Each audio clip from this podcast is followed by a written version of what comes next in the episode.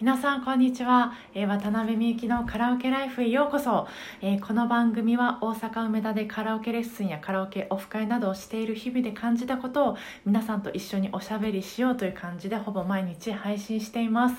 えっ、と声はえー、他人と自分をつなげる道具だと思ってます、まあ、人間関係を作る時にとっても大切なものですよね。なんかよく言われると思うんですけど、まあ、友達と話してる時と、えー、恋人と話してる時はあの使ってる声が違うって、えー、よく言うと思うんですけど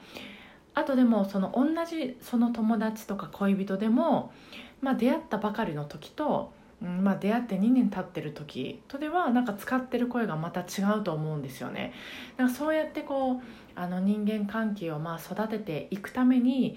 まあ、皆さん自然に声をあのコントロールされてると思うんですけど、まあ、歌も同じような役割があると思うんです、まあ、太古の昔は違うと思うんですけど現代の、まあ、特にカラオケの場での音楽というか歌も同じ役割があると思うんです。で今日あのまあ、毎月2回開催してる、えー、渡辺とカラオケに行く日という、えー、カラオケ会があったんですけど今日の「わたから」でそれをすんごく感じたんです、まあ、今日は私と、まあ、あと2人と3人で歌っててでそのお二人が歌いに来てくださったんですけどなんかそのお二人と本当にこうあこれが音楽とつながることかっていうのを感じた瞬間があってあのよりこう距離が近くなったなって感じたんです。なんかこう私の心のあの皮がなんかスルッとこう向けて落ちた音が聞こえたぐらい、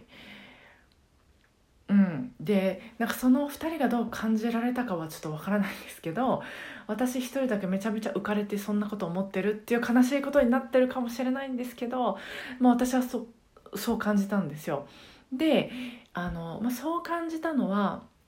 なんでなんだろうなってこうちょっと考えてて、まあ、そのお二人の優しさとか人柄とか、まあ、あと音楽の力も大きいと思うんですけど、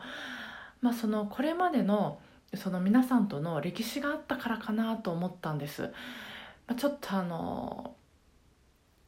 曖昧ですけど多分2人と出会って、えー、まあ、約1年ぐらいかなと思うんですけど、まあ、レスカラオケのレッスンとか、えー、わたからとかで、まあ、あの音楽のことはもちろんこういろんなお話もしたしそのそういうふうにしてちょっとずつその1年ぐらいかけて皆さんとのそのつながりが少しずつ少しずつ育っていってたからかなと。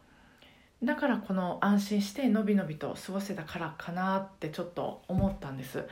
でそう考えるとなんかそういううん場所があることが本当に幸せで嬉しかったんですよ、まあ、これからまあ、この皆さんとか他にもレッスン来てくださってる方とかわたからに来てくださってる方と、まあ、万が一こうわたからポイってこうされたりまああのそのまあ、お別れすることとかがあってもなんか今日この音楽でその皆さんとつながれたっていうその心の中がすごく温かくなったあの瞬間の思い出があると割となんか力強く生きていけるんじゃないかなと思えるんですよ。もう私にとってそれほどのものやったんです。うん、なんかこうまあこれからその、まあ、人とそういうふうにして触れ合うつながることはもちろん、まあ、それ以外でもまあどあの小さいことでも料理するとかお掃除するとか何でも、まあ、なるべく丁寧に丁寧に、まあ、私ができる範囲で丁寧にあの暮らしていけたらなんか今日みたいな心が温かくなった瞬間っていうのはまたあの皆さんと来る気がしてますっていうおしゃべりでした。いや今日来てくださった皆さん本当にありがとうございました。幸せでした渡辺は。それではあ最後にちょっと宣伝なんですけども、えーと、お盆でも、えー、カラオケレッスンも、えー、わたからもしております、まあ、本当にね外あ外出るのも嫌になるぐらい暑いんですけどもえー、まあ、お時間ある方はお盆も一緒に学んだり、えー、楽しく歌ったりしていきましょうそれでは皆さんお盆も、えーご機嫌なカラオケライフが過ごせますように、え今日もお疲れ様でした。